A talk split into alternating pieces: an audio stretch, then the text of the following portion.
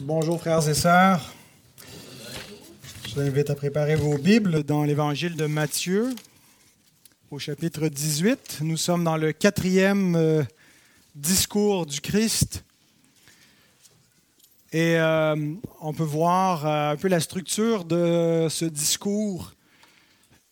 Jusqu'à présent, on a vu dans les versets 1 à 14 l'importance de l'humilité et le danger de l'orgueil quand on se croit grand ou quand on veut être grand, on peut parfois piétiner les autres et les mépriser, les blesser et les éloigner du Seigneur. Et donc, tôt ou tard surgira, merci beaucoup Roger, tôt ou tard surgiront dans le royaume des difficultés, des tensions, des disputes, des divisions, et donc, dans la deuxième partie de ce discours, Jésus nous donne un processus de restauration par la discipline de l'Église, dans les versets 15 à 20.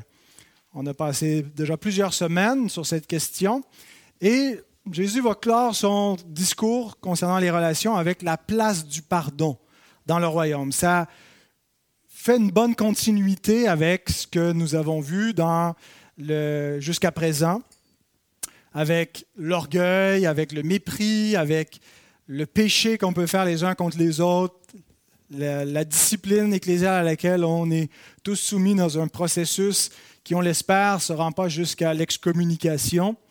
Euh, mais tout ça doit se solder par, la, par le pardon. C'est le but de la discipline, ultimement. Quand on, on entame une discipline, c'est d'amener à une repentance, d'amener à un pardon, d'amener à une réconciliation.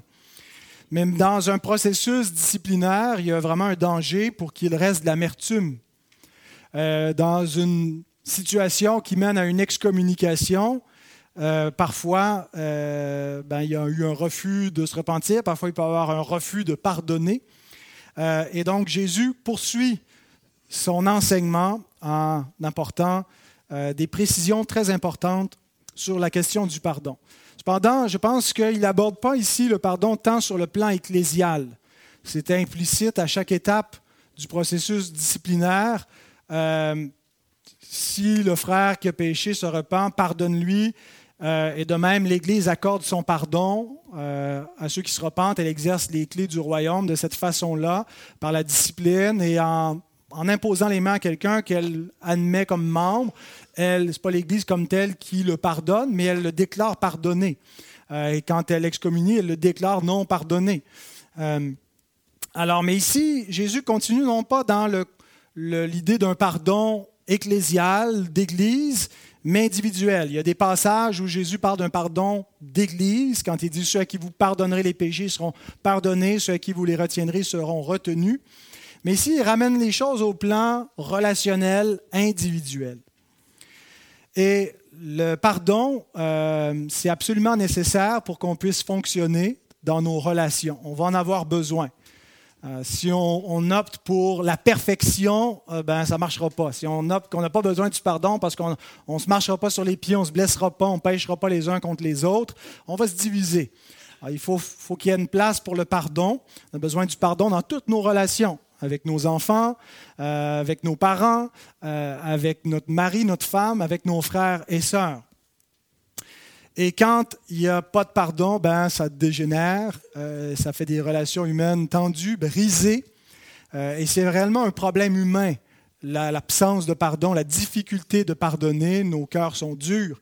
J.C. Rowell écrit à ce propos, C'est un triste fait qu'il y a peu de devoirs chrétiens aussi peu pratiqués que celui du pardon. Il est triste de voir combien d'amertume, de manque de miséricorde, de rancune, d'hostilité, de dureté de cœur et de méchanceté il y a parmi les hommes. Et l'Église n'y échappe pas. Mais l'Église devrait être le lieu par excellence du pardon, où on pratique le pardon, où on se pardonne. Alors c'est ce que Jésus va nous enseigner pour terminer ce quatrième discours. On va passer deux semaines sur la question du pardon. je vous invite à vous lever. Aujourd'hui, on va lire seulement les versets 21 et 22 du chapitre 18. Voici ce que notre Seigneur nous dit dans sa sainte parole, inspirée préservée par ses soins. Alors Pierre s'approcha de lui et dit, Seigneur, combien de fois pardonnerai-je à mon frère lorsqu'il péchera contre moi? Sera-ce jusqu'à sept fois Jésus lui dit, je ne te dis pas jusqu'à sept fois, mais jusqu'à soixante-dix fois, sept fois. Prions. Notre Seigneur, nous te prions pour que tu puisses nous éclairer. Nous avons besoin d'apprendre à pardonner. Nous avons besoin d'apprendre comment fonctionne le pardon. Nous avons besoin que tu exhortes nos cœurs, que tu nous parles, parce que parfois nous sommes rancuniers. Et il nous est difficile de pardonner lorsque l'offense est grande, lorsqu'elle est répétée. Mais ici, Seigneur, tu nous demandes de pardonner sans compter. Et nous te prions que par ces paroles, tu parles à nos cœurs et que tu restaures des liens, des relations qui ont pu être brisés, des pardons que nous retenons, que nous refusons ou que nous avons mal poursuivis, qui nous sont retenus. Seigneur, que tu viennes à notre secours par ta parole. Et c'est au nom de Christ que nous prions. Amen.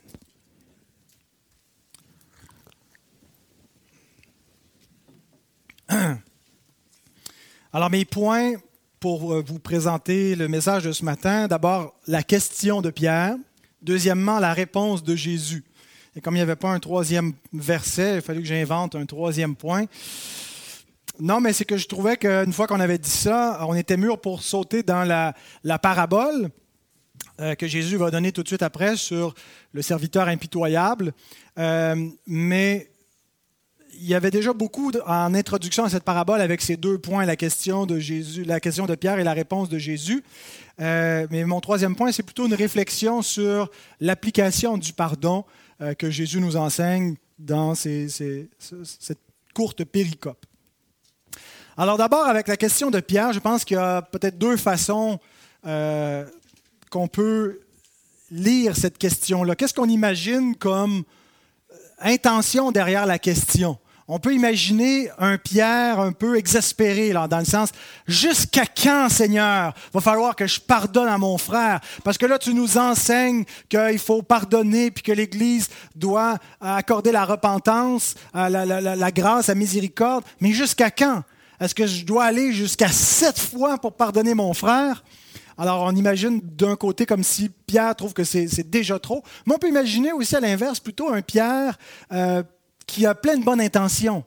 Euh, qui, voit que le Seigneur euh, enseigne la miséricorde, l'importance de pratiquer la, miséricorde envers le prochain, et qu'il veut en quelque sorte impressionner le Seigneur avec sa générosité. Surtout que les rabbins de l'époque enseignaient que le pardon, c'était jusqu'à trois fois. La quatrième fois, c'est fini. Euh, je ne sais pas comment ça s'appliquait exactement. Euh, dans le mariage, il ferait longtemps que ça serait capote. Euh, pour moi, là, je parle. j'ai commis plus de trois offenses envers ma bien-aimée. Mais bon, peut-être que Pierre a ça en tête et qu'il veut impressionner le Seigneur en disant, est-ce qu'on doit aller même plus loin que ce que les maîtres de la loi enseignent et jusqu'à sept fois euh, pardonner. Alors, peut-être qu'en lisant ça, euh, je ne sais pas, euh, on, peut avoir l'impression que Pierre et les, et les rabbins de l'époque étaient rancuniers parce qu'on voit que Jésus corrige le tir. mais arrêtons-nous juste une petite seconde pour voir. Parfois, c'est difficile de pardonner même une seule fois. Imaginez si la personne répète trois fois la même offense. Est-ce qu'on irait jusque-là? Est-ce qu'on irait jusqu'à sept fois à pardonner la même offense? Spurgeon écrit, Il est vrai que Pierre n'est pas allé assez loin, mais allons-nous même aussi loin? Certains croyants ne sont-ils pas très soucieux de noter chaque petite offense? Qui d'entre nous a suffisamment de grâce pour pardonner au septuple? Pour pardonner même sept fois. On comprend dans nos relations, nos petites offenses quotidiennes, du mariage et de la vie de famille, on va pardonner beaucoup plus que sept fois. Mais parlons des, des offenses qui font mal. Sommes-nous capables de pardonner jusqu'à sept fois? Alors je pense qu'on a plutôt un Pierre ici qui est plein de bonnes intentions, plein de bonté, qui veut être généreux dans son pardon. et qui est prêt à l'offrir jusqu'à cette fois. Vous savez, l'étymologie du mot péché, le mot péché amartano en grec, euh, Pierre ici nous parle d'un frère qui a péché contre moi. Le mot péché, on dit que un de ses sens, c'est de rater la cible. Hein, c'est A, un A privatif, et je ne me souviens plus la racine, je ne l'ai pas noté, mais de ce qui va avec le verbe martano, c'est l'idée du cœur, et c'est d'être à côté du cœur, à côté de la cible. Et c'est vrai quand on parle des commandements de Dieu. On rate la cible, on n'est pas au cœur. Mais quand il s'agit de provoquer la colère de notre prochain, quand il s'agit de provoquer euh, sa sensibilité, pécher contre son frère, c'est frapper direct dans le mille, dans la cible exactement.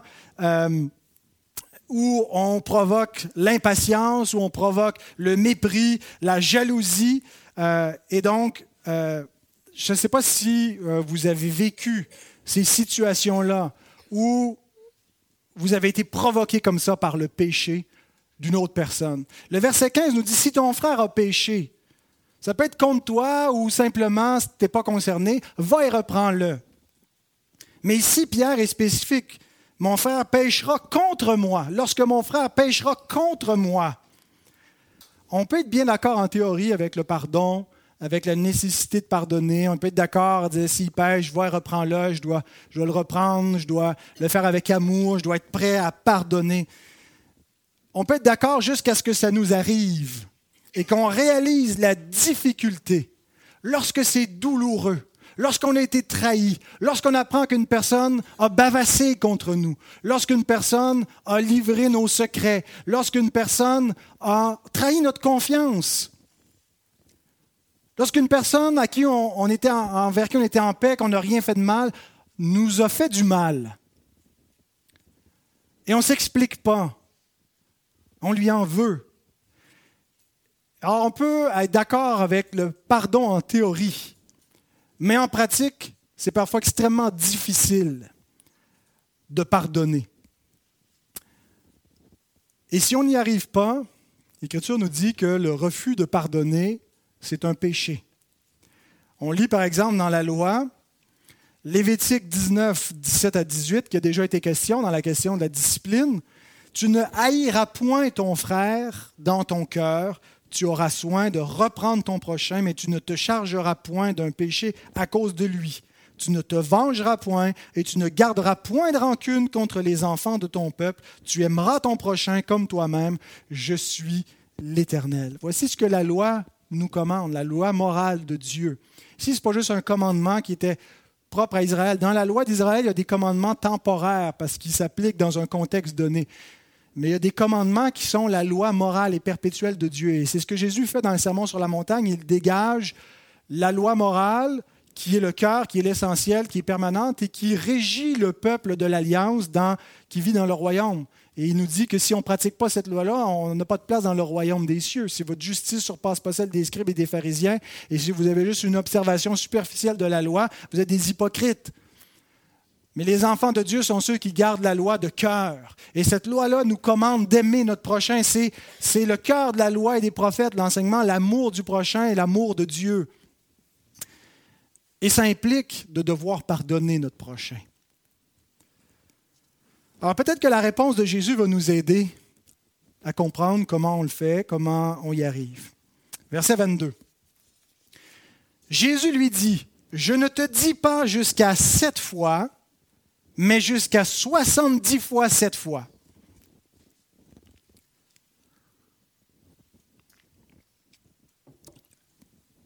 Il y a deux façons de comprendre le chiffre que Jésus nous donne.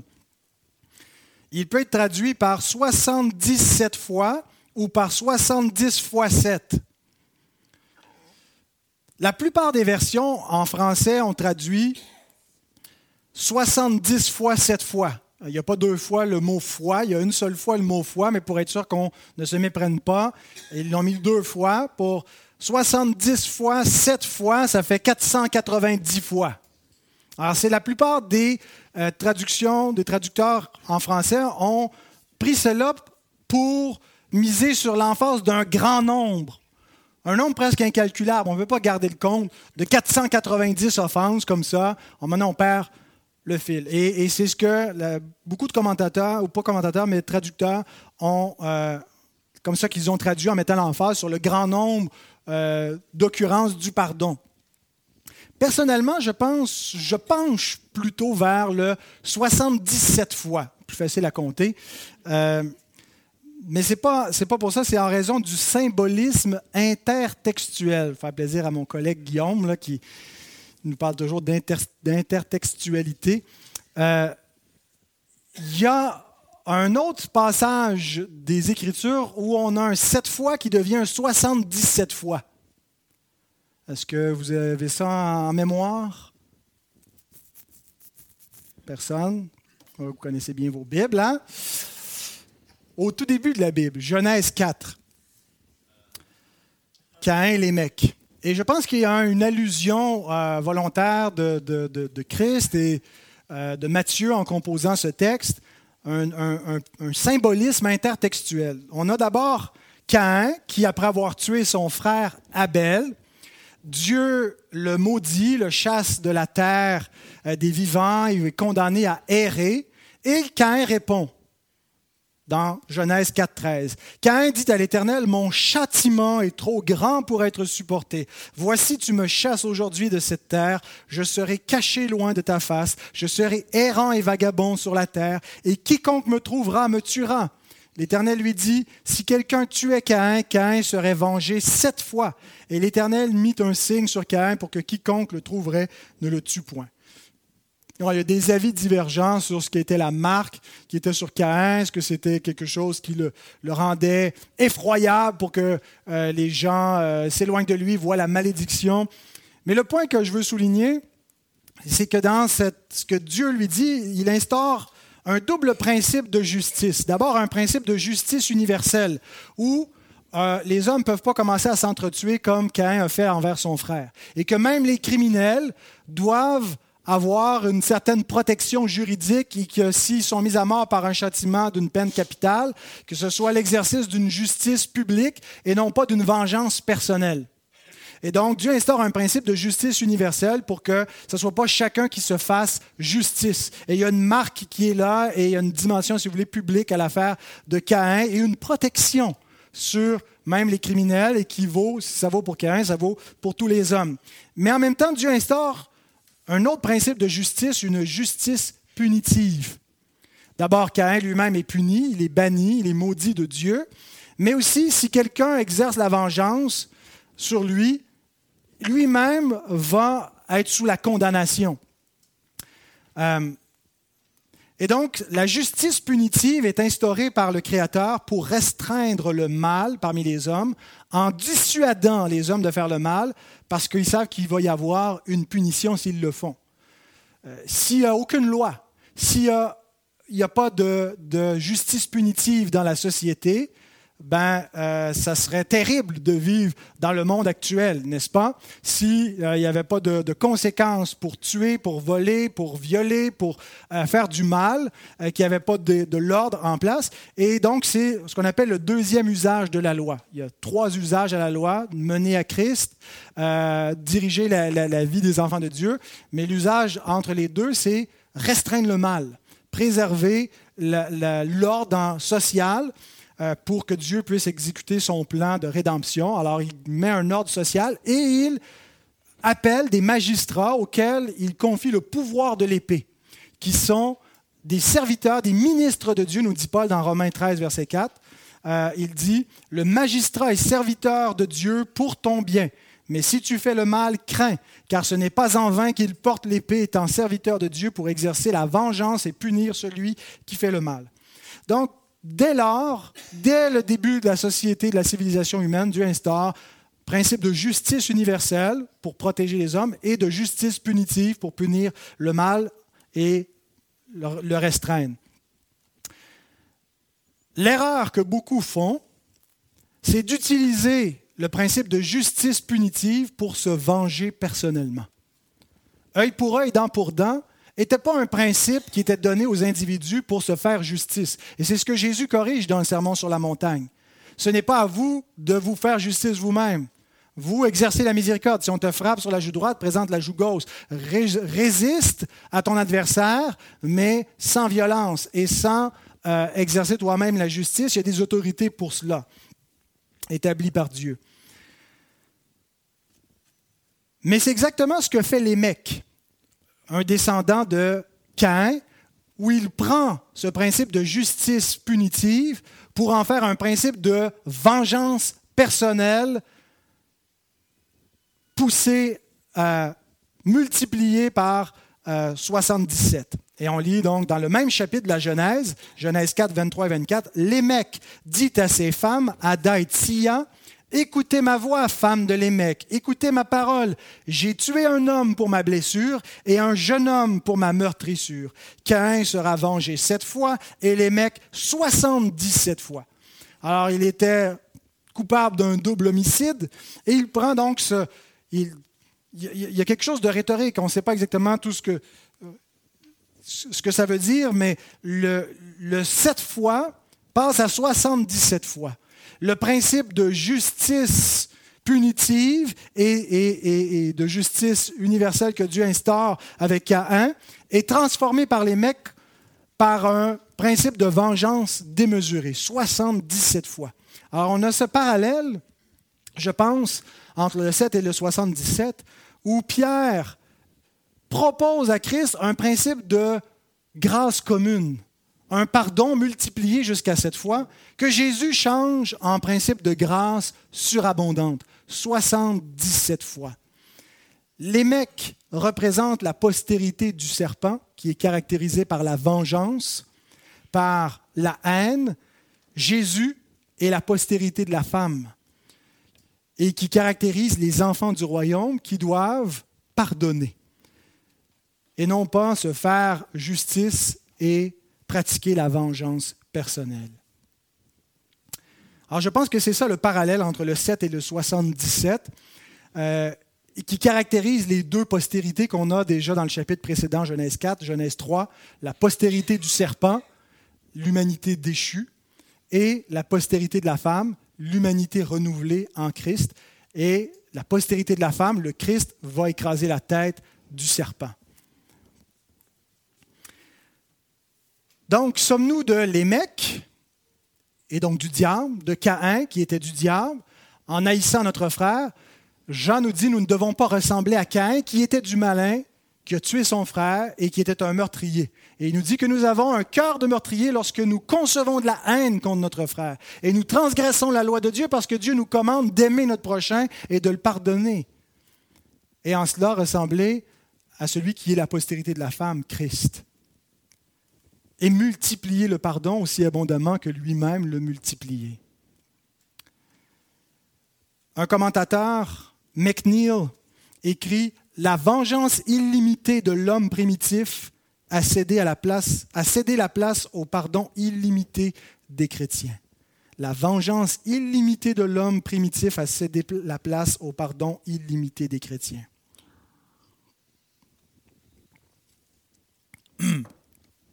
Alors, ce n'est pas tellement le nombre de fois qui compte. Qu'on opte pour l'option 77, 70 fois 7 fois, ou 77 fois, ça revient au même. Euh, Saint Augustin, qui croyait que c'était 77 fois, écrit J'ai l'audace de dire que s'il pêche 78 fois, tu lui pardonneras. Oui, et même s'il pêche 100 fois contre toi, pardonne-lui. Et son contemporain, Saint Jean Chrysostome, qui lui optait plutôt pour le 70 fois cette fois, euh, écrit En disant jusqu'à 70 fois 7, il ne limite pas un nombre défini dans lequel le pardon doit être gardé, mais il signifie ainsi quelque chose sans limite et sans fin. Jésus ne fixe pas de limite au pardon, mais il pose un principe. Il n'est pas en train de dire juste 77 fois ou juste 490 fois pour pardonner, puis après ça, c'est fini. Niet. Pardonne plus. Mais il est en train de nous dire il faut pardonner sans compter.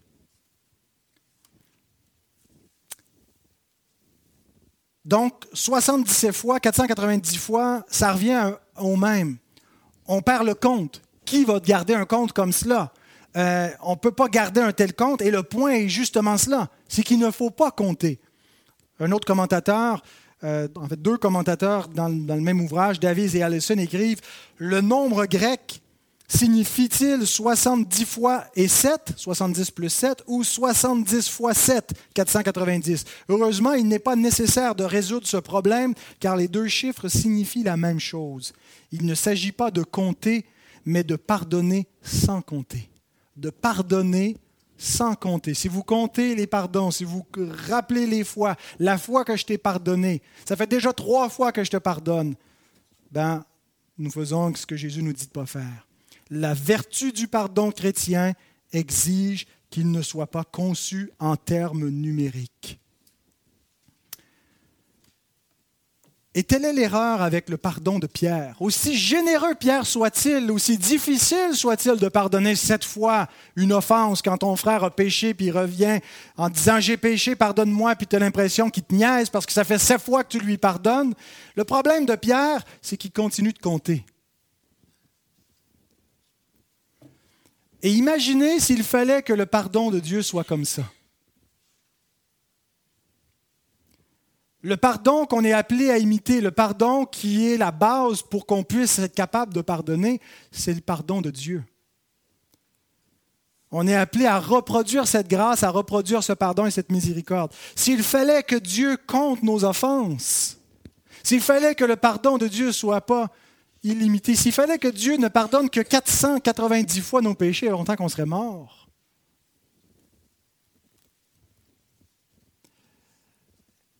Et ce n'est pas à Dieu d'imiter la dureté de l'homme, mais à l'homme à imiter la générosité et la grâce de Dieu. Notre pardon doit imiter le sien, c'est justement où Jésus s'en va dans la parabole qui suit. Est-ce que le serviteur impitoyable imite son maître? Et si ce n'est pas le cas, ben, il est excommunié par son maître. Il est jeté en prison. Mais est-ce qu'un tel pardon n'est pas propice à l'abus? Si les gens savent qu'on va les pardonner à l'infini, m'excuse, mais ils ne nous respecteront pas. Ils vont nous niaiser ils vont abuser de notre générosité de grâce et de pardon. Et d'ailleurs, comment est-ce même possible d'arriver à pardonner sans compter? Qui est capable d'un tel pardon parmi nous? Ce qui nous amène à notre dernier point, une petite réflexion sur le pardon. Je ne crois pas que l'enseignement de Christ soit une invitation à la bonasserie. Heureux les idiots, car ils hériteront le royaume des cieux. Les tatas qui pardonnent tout à tout le monde, qui ne voient rien dont on peut se moquer.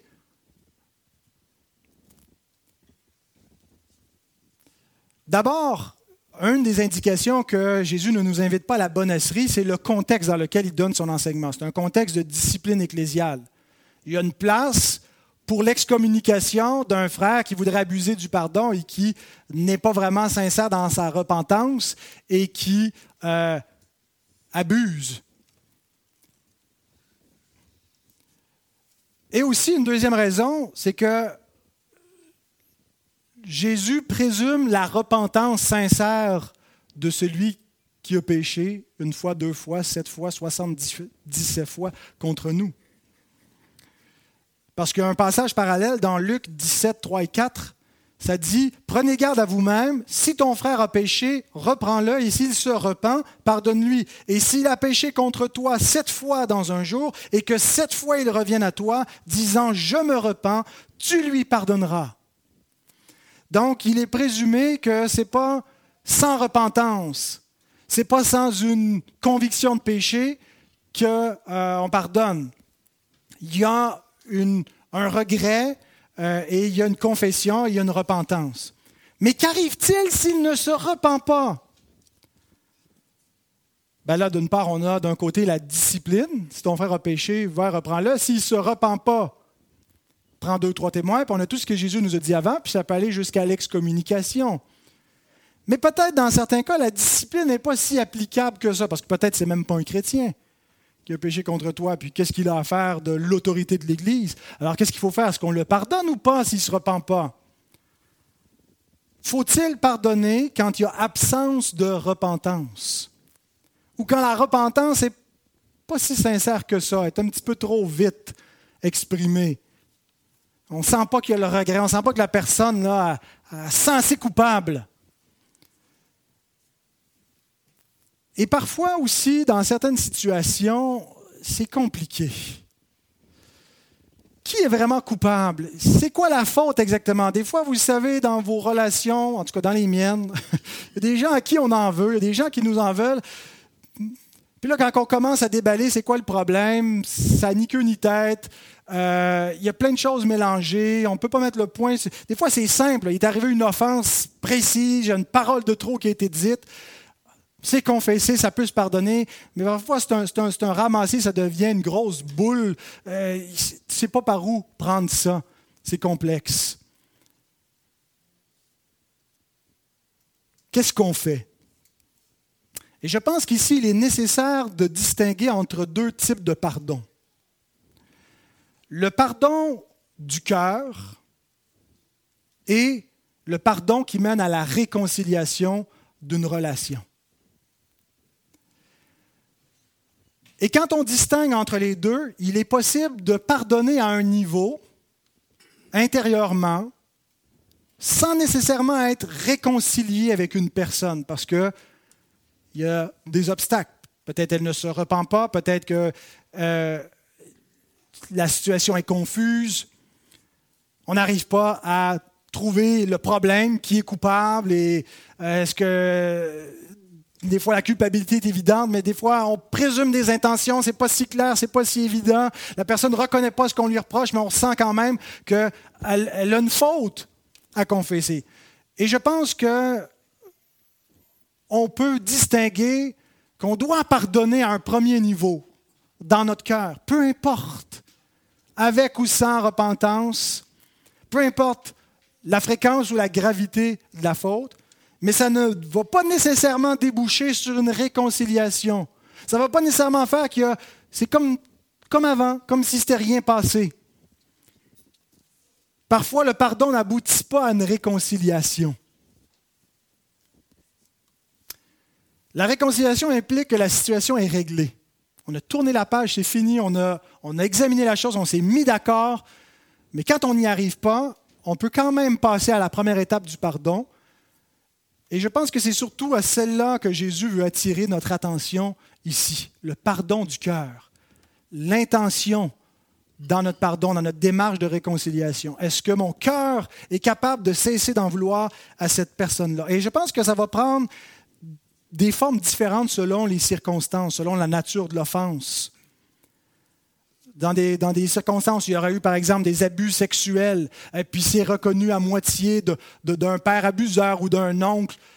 Il faut qu'il y ait une forme de pardon pour lâcher prise. Mais ça ne veut pas dire qu'on va continuer à se voir, à se fréquenter. Mais même dans un cas où il y a une confession de réconciliation, qu'est-ce que va devenir la relation? Ça va prendre de la sagesse pour savoir appliquer ce principe où on distingue entre un pardon de cœur et la réconciliation, pour savoir comment ça s'applique dans le mariage. Je pardonne à mon mari, à ma femme, je pardonne ses péchés, je pardonne des choses qui handicapent sérieusement notre vie de couple. Je vais vivre avec, je vais les endurer. Je ne peux pas me séparer, je ne peux pas me divorcer. Mais c'est sûr que ça affecte des éléments dans mon quotidien. Mais parce que je suis lié à cette personne-là pour le meilleur et pour le pire jusqu'à ce que la mort nous sépare, je vais faire un pas de plus que je ne ferais pas nécessairement si c'était un beau-frère, une belle-sœur, un voisin. Alors, c'est chacun individuellement qu'on va devoir jauger ces questions-là pour les appliquer selon la nature de l'offense, selon la proximité de la relation et qu'est-ce qui nous lie à cette personne.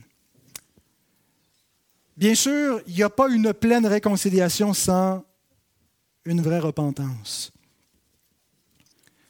Mais il doit toujours y avoir un pardon du cœur intérieur qui doit même précéder la repentance. Et je pense que c'est calqué sur l'Évangile la grâce de Dieu précède notre, repentance.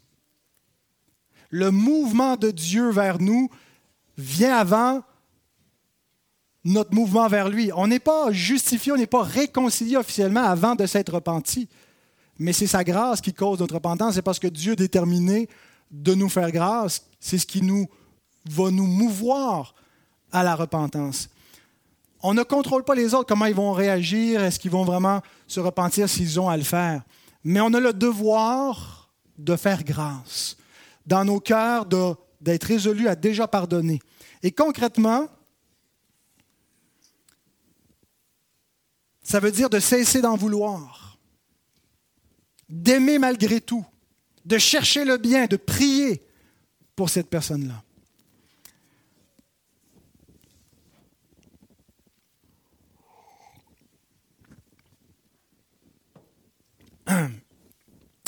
Le mot pardonner, qu'est-ce qu'il veut dire exactement? Des fois, il y, a des, verbes qui sont faciles à comprendre. On voit l'action, on a une image de l'action. Courir, manger. Euh, on comprend ce que ça veut dire. Mais pardonner, qu'est-ce qu'on fait exactement quand on pardonne? C'est quoi l'action de pardonner? le verbe veut dire relâcher, laisser faire, laisser aller je retiens quelque chose, mais je le lâche. On relâche quoi exactement? On relâche, on laisse faire la situation, on oublie, on tourne la page, c'est fini, on n'en parle plus. Pas vraiment ça, parce qu'il y a encore une culpabilité, puis il faut régler la situation. Qu'est-ce qu'on relâche exactement?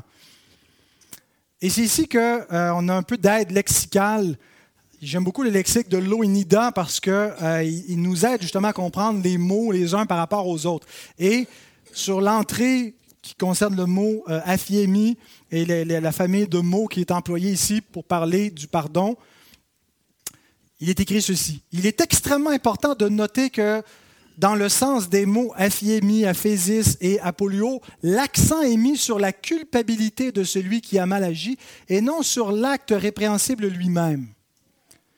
Il y a une distinction entre la culpabilité qui résulte de l'acte, mais le pardon concerne la culpabilité et non pas l'acte lui-même. L'acte répréhensible ne disparaît pas, mais la culpabilité résultant d'un tel événement est pardonnée. Pardonner, par conséquent, signifie essentiellement éliminer la culpabilité résultant d'un acte répréhensible.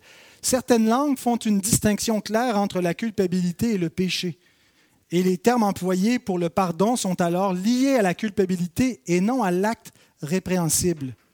Par conséquent, pardonner les péchés est littéralement pardonner la culpabilité, bien, bien que les termes pour le pardon signifient souvent effacer, faire disparaître ou supprimer, il n'est évidemment pas possible d'effacer ou de supprimer un événement, mais il est possible de supprimer la culpabilité ou de l'oublier. Je pense que, ultimement, pardonner, c'est quand il y a une réconciliation. Et Dieu a relâché notre culpabilité, Dieu a effacé notre culpabilité, pas parce qu'il a fait disparaître notre péché. Notre péché, euh, les événements euh, demeurent une réalité historique.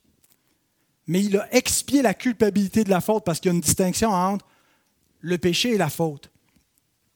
Mais cette distinction-là nous aide pour comprendre dans quelle mesure on peut appliquer le pardon dans nos relations. Pour qu'il y ait une pleine réconciliation, pour qu'il y ait un plein pardon, il faut qu'il y ait une reconnaissance de la faute. Il faut qu'il y ait une confession du péché. Et parfois une sorte de réparation. Si quelqu'un m'a dérobé quelque chose, il me demande pardon, mais il garde mon bien, ce n'est pas une vraie repentance. Il y, a, certains péchés qui peuvent se réparer. Il y a des péchés qui ne peuvent pas se réparer. Des fois, on ne peut pas revenir en arrière. Euh, tu as tué quelqu'un, tu ne peux pas le ressusciter. Tu as commis l'adultère, tu ne peux pas le défaire.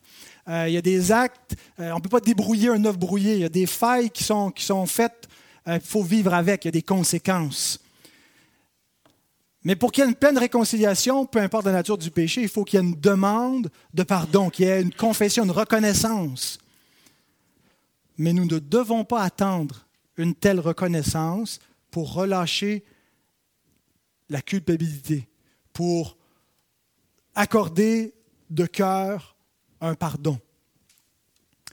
Concrètement, comme je disais, cesser d'en vouloir, cesser de nourrir de l'amertume, Cesser de juste traiter avec la personne sur la base de sa culpabilité. Il faut sincèrement rechercher son bien. Et pour le faire, c'est en priant. Euh, il y, a des personnes avec qui ça va être plus facile. Nos amis, on peut les pardonner plus facilement. Mais pardonner un ennemi, pardonner quelqu'un qu'on n'aimait pas d'abord, puis qui, qui est toujours pas gentil avec nous, qui ne se repent pas, qui nous fait du mal. Jésus nous dit d'aimer nos ennemis. Puis il nous dit comment on va y arriver en priant pour eux. En priant pour eux.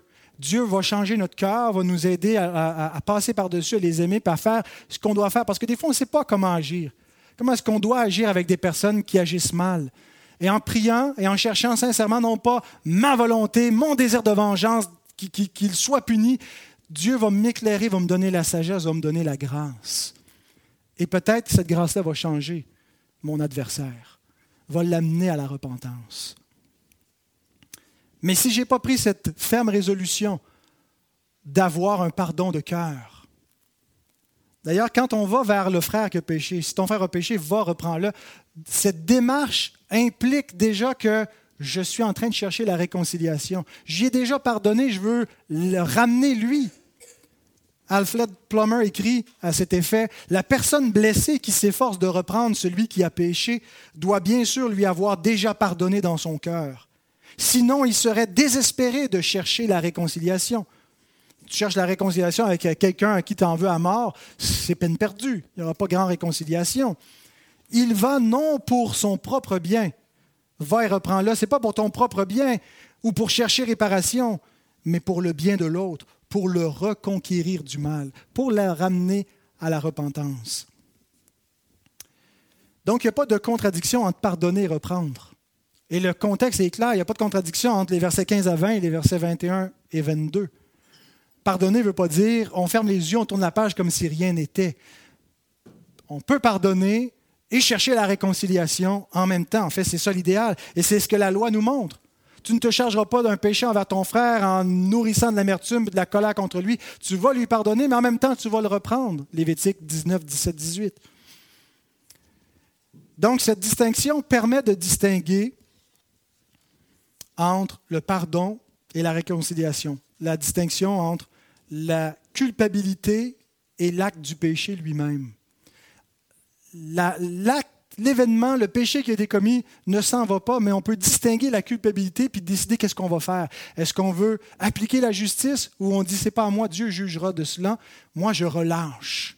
Je laisse la culpabilité. Je ne veux pas tenir compte, comme si c'était moi le juge, dans mon interaction avec cette personne-là, de la culpabilité. Je vais tenir compte du péché, ça va déterminer si je peux me réconcilier ou non, mais je n'applique pas la culpabilité.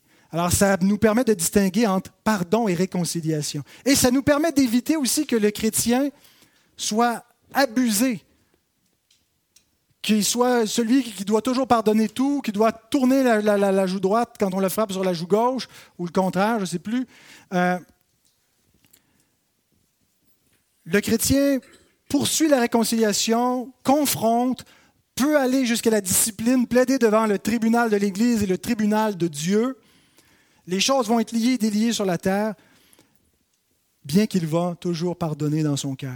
En fait, c'est ce qu'il est appelé à faire. Il y aura des applications particulières qui vont varier en fonction, comme je le dis, des situations. Parfois, on va exonérer, parfois, on va réajuster, des fois, on va même rompre la communication la communion avec quelqu'un et on l'aura pardonné dans notre cœur. Rabban Moore, un euh, théologien du Moyen Âge, écrit C'est une chose de pardonner à un frère qui cherche la réconciliation afin qu'il vive avec nous dans la charité, comme Joseph avec ses frères.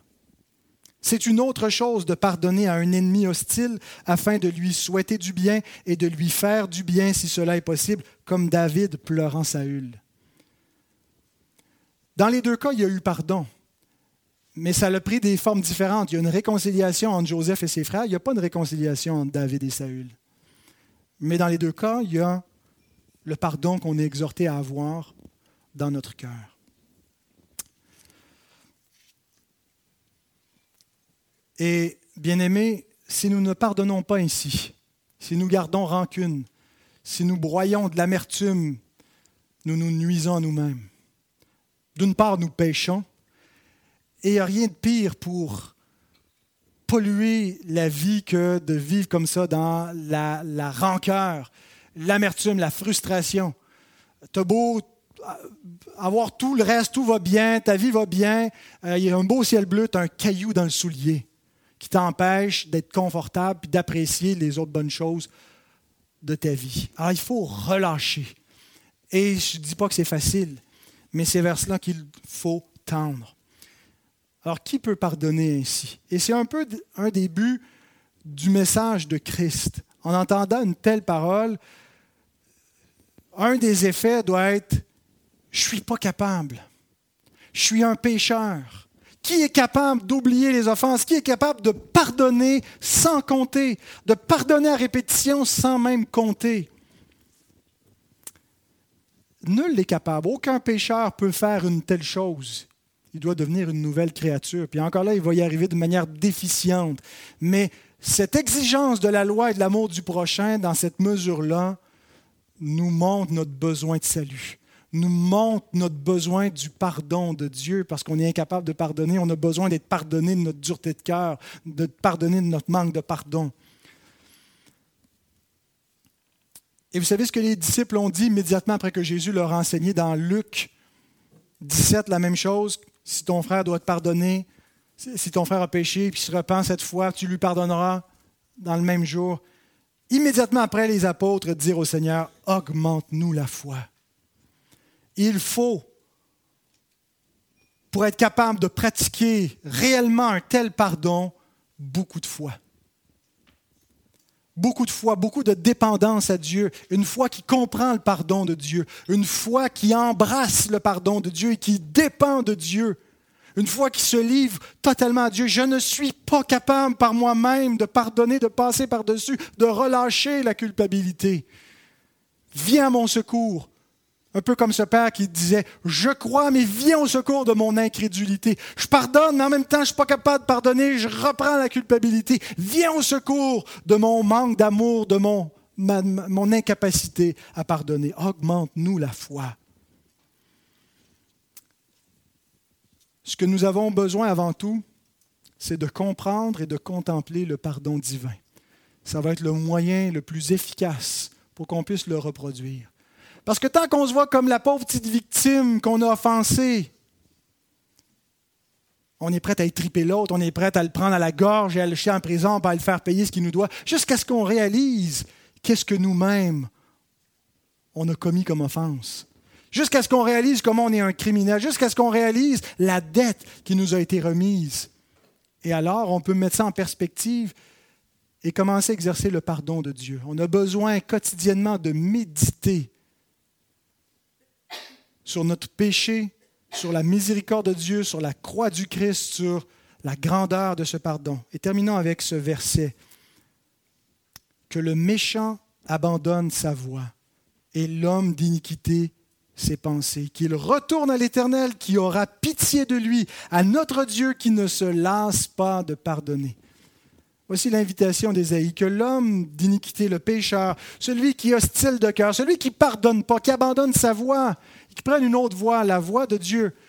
Et on voit ici un Dieu qui ne pense pas comme nous, un Dieu qui pardonne sans compter, un Dieu dont le pardon est infini, dont la grâce surabonde. Les hommes font surabonder leur vengeance, Dieu fait surabonder sa miséricorde. Là où le péché a abondé, la grâce a surabondé. Et c'est là où Jésus veut nous mener avec la parabole qui suit, où on va contempler le pardon divin et on va comprendre comment il s'applique à nous et si on ne comprend pas et on ne saisit pas cela, si on, ne revient pas à Dieu et on ne peut pas se laisser toucher par sa pensée, son pardon pour pouvoir le reproduire. Prions. Seigneur, nous avons entendu cette exhortation sur le pardon. Nos cœurs disent Amen, Seigneur, nous sommes d'accord. Nous sommes d'accord que c'est ce qu'il faut faire, parce que c'est ce que tu as fait toi-même qu'il n'y a pas d'autre solution devant le péché des hommes. Ce n'est pas la loi qui va régler le problème. La loi condamne, mais c'est la grâce, c'est la miséricorde. Et Seigneur, on a beau être d'accord avec ta parole, on a beau dire Amen, c'est difficile de mettre tout cela en pratique, de relâcher. Même si on veut, même si notre volonté dit oui, Seigneur, notre nature reprend souvent le dessus, notre amertume, notre rancune, notre rancœur, refont surface. Pardonne-nous. Pardonne-nous nos offenses. Pardonne-nous, Seigneur, notre difficulté à pardonner. Et aide-nous, Seigneur, à pardonner sans compter.